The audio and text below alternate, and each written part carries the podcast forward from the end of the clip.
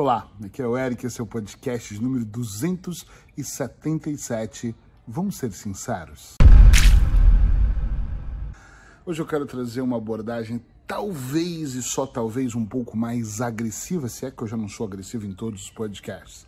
Quando eu digo agressivo, eu não vou dar porrada em ninguém, mas talvez eu vá bater mais forte com as minhas palavras para que a sua mente possa, enfim, talvez, quem sabe, despertar e falar: Uau, isso faz sentido, eu preciso provocar a mudança.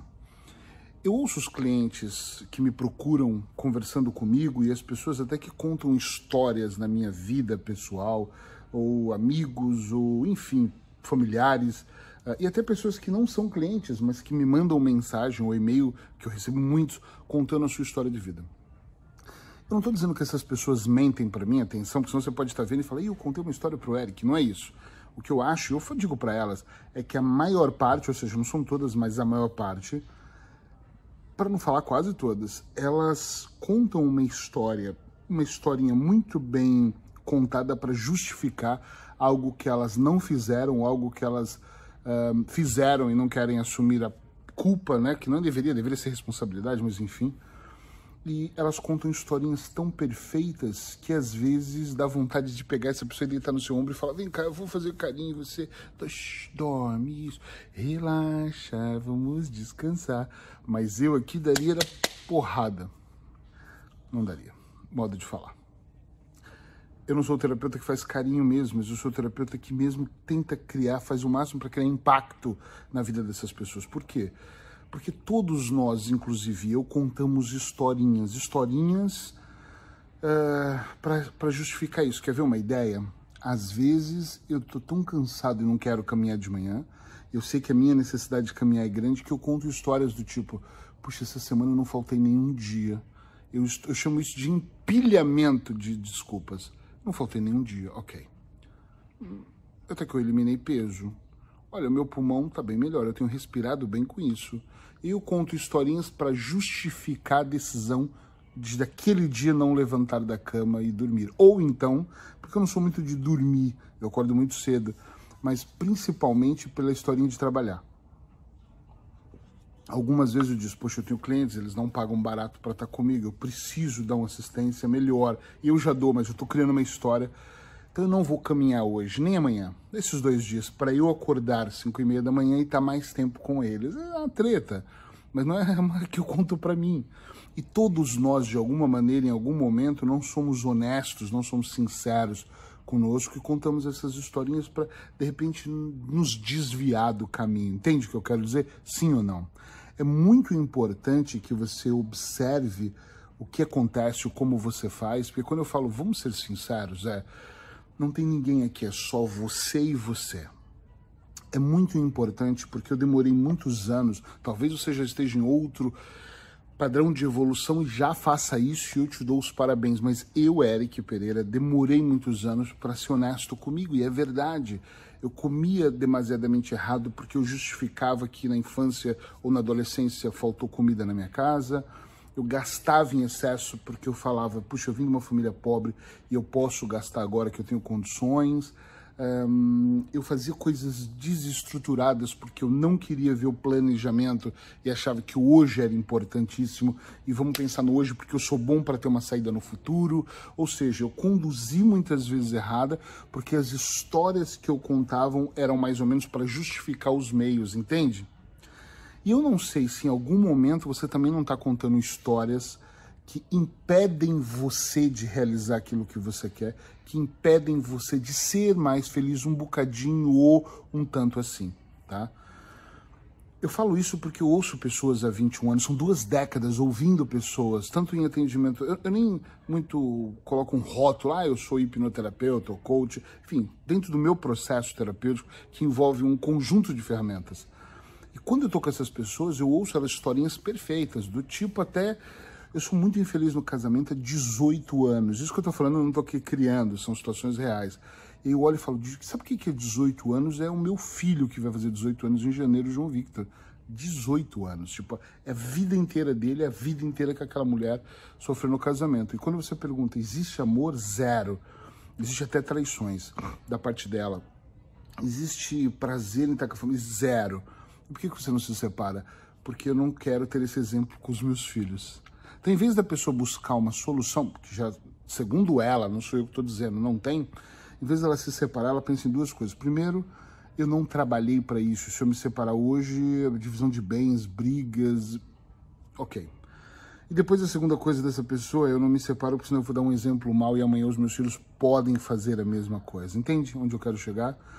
A pessoa, e assim, eu tô resumindo, senão eu ficaria uma hora falando de historinhas, porque eu já fiquei seis com ela, são seis sessões de uma hora que já foram discutindo coisas. Agora é que nós estamos trabalhando, o que nós vamos fazer? Ela demorou muito dentro desse processo a perceber que ela mentia para ela mesma, que as histórias eram para sustentar uma estrutura. Até porque sustentar aquela estrutura, por mais. Olha, olha que coisa louca o que eu vou dizer agora. Por mais que seja desconfortável o, o estar casado, ela estava dentro de uma zona de conforto. Como assim? Isso é curioso. É estranho até. Não é? Ela estava desconfortável no casamento, mas como ele trabalha e viaja e não está muito em casa, ela estava confortável com os filhos, com a casa, com o luxo, pouco de luxo também, eles não são ricos, com o carro, com o pouco que ele dava.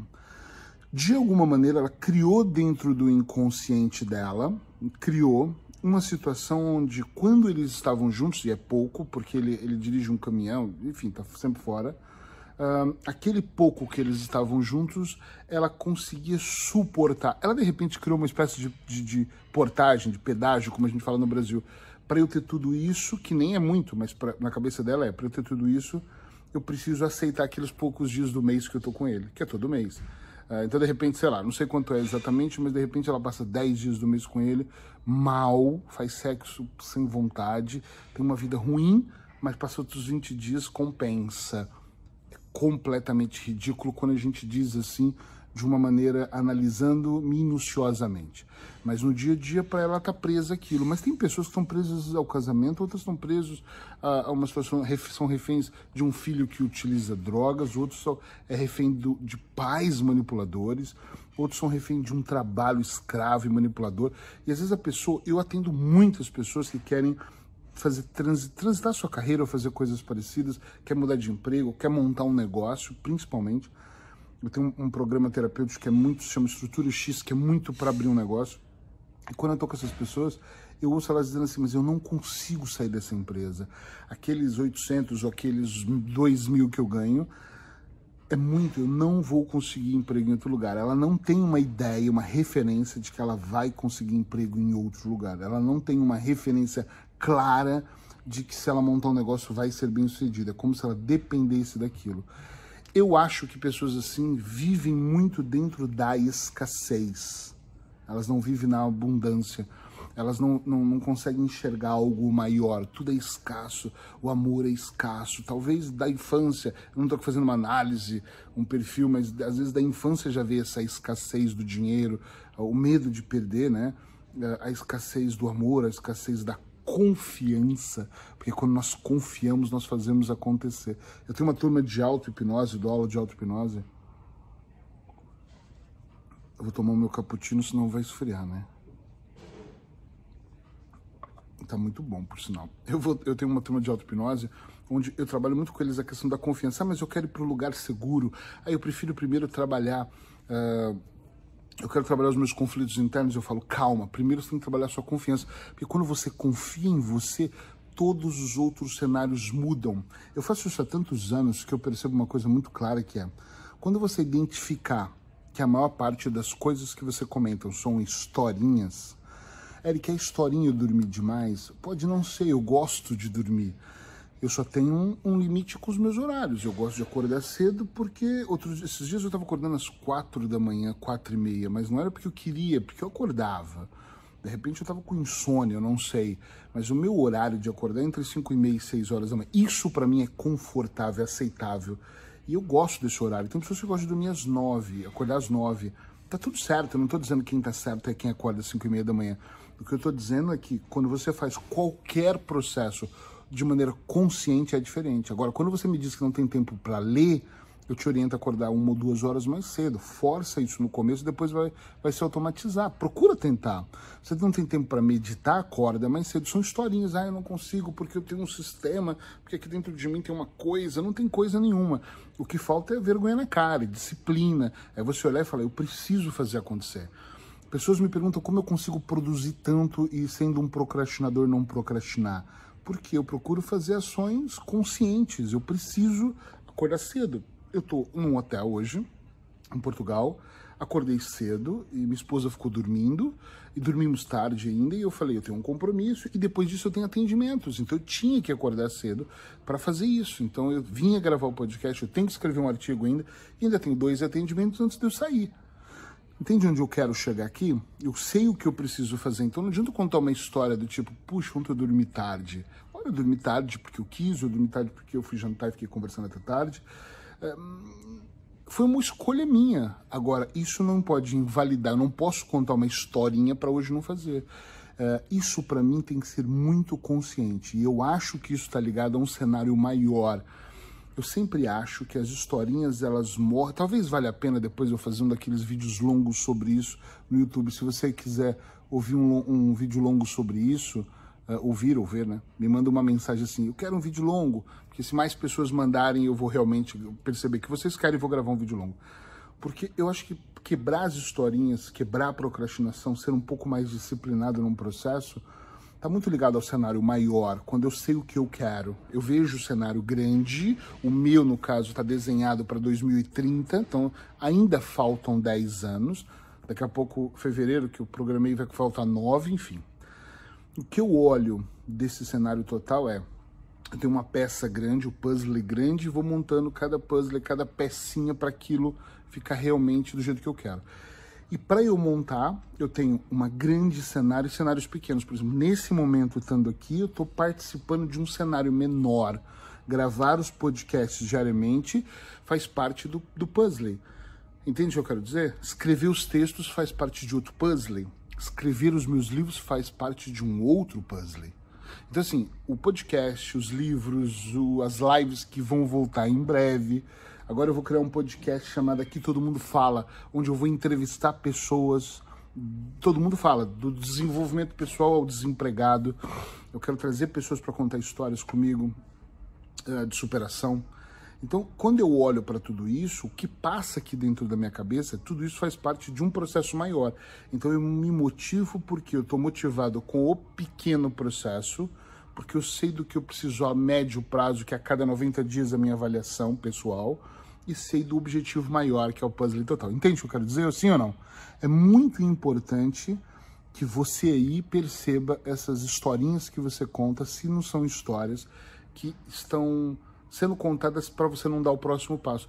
Ah, pai, eu não quero eu não quero enxergar que eu tenho que me separar, porque no momento que você enxergar que você tem que separar, dez coisas diferentes vão acontecer vai ter brigas na sua casa, vai ter desconforto, você vai dormir se sentindo mal, vão jogar coisas na sua cara, talvez seus filhos vão contra você. Tudo isso vai te levar depois, talvez, eu acredito na pra felicidade, mas no começo isso vai ser custoso. Eu vou largar aquele emprego, aí eu não sei como é que eu vou direcionar, tenho a dúvida de não conseguir, o desconhecido pode travar pessoas. Enfim, pensa um pouco sobre isso. Amanhã eu tô aqui com outro podcast.